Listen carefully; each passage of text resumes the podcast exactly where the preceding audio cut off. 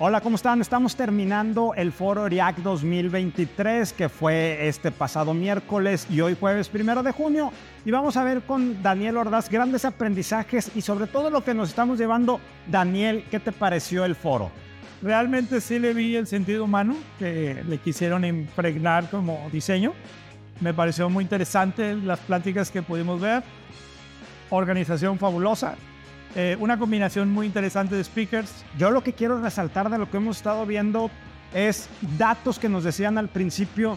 Fíjate cómo recursos humanos ha tenido que acelerar su, su, incorporación hacia la estrategia del negocio. Veíamos ciertos datos donde directores generales dicen que recursos humanos no está al nivel de poder seguir, ojo, la estrategia de negocio, no tanto lo que tiene que ver con el sentido humano. Entonces, por eso este foro lo que dicen, vamos a empezar a alinear lo que es el negocio, pero sin olvidar el sentido humano, porque típicamente terminamos haciendo dicotomías y siempre termina por allá el sentido humano y por acá la estrategia. Vamos a hacer un tema muy, muy importante donde empieza a haber esta conexión. Empecemos con lo que vimos el día de ayer en la agenda y yo quiero resaltar dos cosas.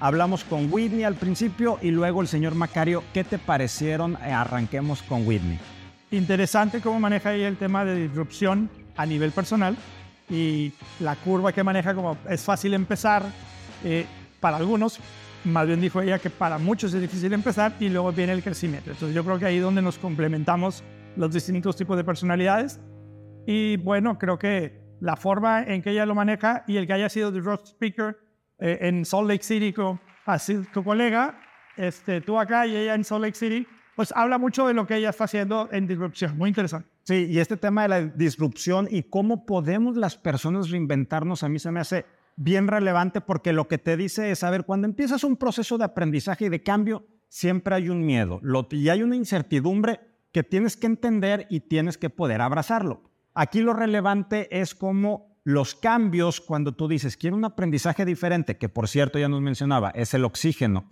de cómo las personas empiezan a conectar, se da primero de manera despacio, luego de manera rápida y luego se da ese aprendizaje o como pudiéramos decir, el cambio se amaciza y ahora sí estás generando esta transformación. Ella decía que siempre hay que dar un paso atrás para poder adaptarte. Me encantó esa perspectiva de decir, oye, ¿sabes qué? Cuando hay un proceso de aprendizaje, tienes que dar un paso atrás y desde ahí lo puedes empezar a hacer. Esto tiene que ver con temas de vulnerabilidad. ¿Cuántas veces no queremos dejar algo, soltar, porque nos da miedo esa incertidumbre, pero ella te dice, ¿lo quieres hacer? ¿Realmente quieres que se consiga? Tienes que dar el paso atrás y luego empiezas a conectar. Sí, porque te ha costado mucho y vas llegando y si ya llegaste aquí no quiero dejarlo así, a lo mejor si tienes que dejarlo tantito ahí para poderlo ver mejor. Macario, ¿qué piensas de lo que nos dijo Macario Esquetino? O lo que dijo, pues estuvo fabuloso, ¿no? Era así, cómo llegamos hasta donde estamos en esta situación política económica de México y lo que podemos esperar de aquí y hay dos datos a mí económicos que me gustaría resaltar. Él está previendo que la economía mexicana en los siguientes años sea la décima mundial, más que un tema de productividad, tiene que ver con un tema de que empieza a decrecer la población a nivel, a nivel mundial. Y el otro tema que también vale la pena resaltar es que él apunta que pudiéramos ser la primera generación que vive dos momentos de grande crecimiento tenía él una gráfica donde nos va diciendo desde 1500 cómo hay periodos de crecimiento y periodos de reacomodo que traen cierta incertidumbre y ciertos problemas sociales, pero él estaba mencionando cómo se va a dar este crecimiento, este repunte. Y por el otro lado nos dijo que México piensa que va a ser la décima economía mundial, básicamente nada más por existir, que no le movamos mucho. Resto del día hubo otras, otros paneles, otras actividades que estuvieron muy interesantes.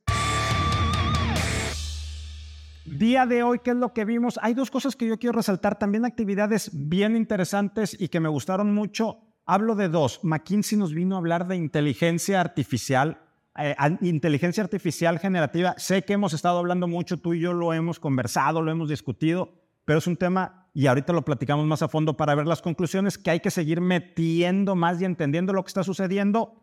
Y al final ah, platicamos también de la cultura de Amazon, se me hace muy inteligente, muy, muy interesante y muy inteligente lo que ellos están haciendo, pero al final también me gustó que tuvimos la oportunidad de conocer a Paola Espinosa, clavadista y medallista mexicana, wow, una mujer que también tuvo sus contratiempos, que también tuvo las dificultades, pero no conectó desde la victimización, sino que conectó desde la superación, las experiencias personales y lo que implica llegar ahí, me encantó. ¿Empezamos por dónde? ¿Empezamos por Paola o empezamos por la inteligencia artificial, tú dices? Paola me encantó también porque eh, justamente yo esta semana había estado tocando el tema de cómo las mujeres sufren por el embarazo y sufren, me refiero, su carrera laboral se interrumpe.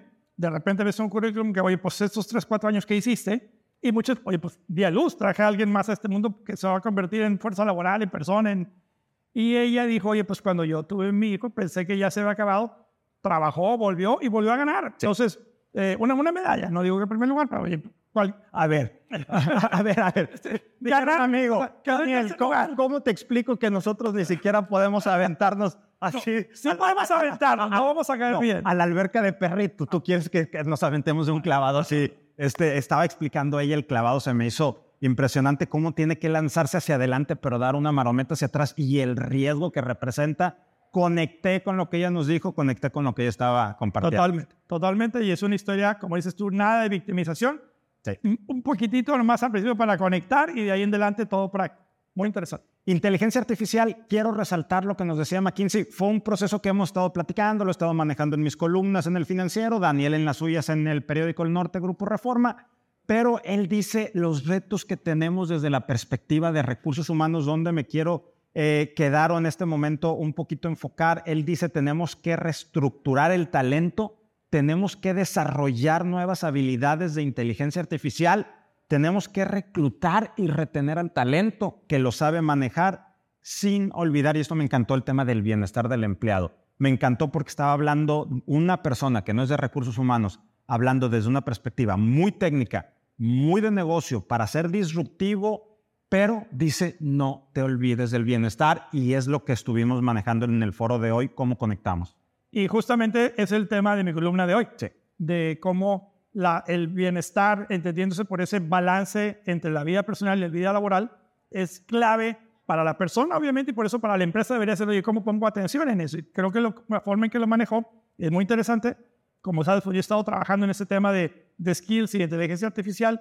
Es un tema muy interesante que hace tres años estaban muy limitados. Ahorita tenemos un exceso de, de herramientas y la cosa es ver cómo aprovechamos lo que hay para ayudar a que la organización conserve al talento que tiene y pueda atraer y mantenerlo enfocado en querer quedarse en la compañía. Totalmente. ¿Qué te llevas? ¿Qué, nos, qué, qué, qué, es lo que te gustaría dejarnos en esta conversación a quienes nos están escuchando, nos están viendo sobre el gran aprendizaje que tuvimos estos días? Lo interesante que es poner el sentido humano en el centro, o sea, enfocarnos en eso. Eh, y esto no significa voy a hacer todo nada más por la persona y me olvido de lo demás. No, es ponerlo al centro y decir qué podemos hacer que siga siendo negocio, que sea viable, que podamos vivir con ello y a lo mejor cosas que no hacemos y que podemos hacer. Entonces, este sentido humano que el foro intentó darle a, todos los, estos dos días me parece fabuloso y creo que es lo que más me deja. Ya, resalto también esa perspectiva. Primero me llevo una gran cantidad de aprendizajes porque el evento fue un evento, la verdad es que es un evento espectacular. Coincido totalmente contigo el tema de estrategia de negocio y lo dijo Larry Fink en alguna ocasión. A final de cuentas, no olvidemos que esto es un negocio y tenemos que generar eh, capital para los accionistas, tenemos que generar ganancia porque es, a final de cuentas, un negocio, pero sin olvidar la responsabilidad que tenemos, en este caso hablando del foro ERIAC, la responsabilidad que tenemos con nuestros colaboradores. Totalmente. Daniel, muchas gracias por acompañarnos, muchas gracias por estar aquí en este episodio especial del podcast de Human Leader, conversando sobre los aprendizajes que tuvimos de RH para RH, Foro ERIAC 2023. Gracias, Daniel. Vuestro rollo. Que estés bien. Igual.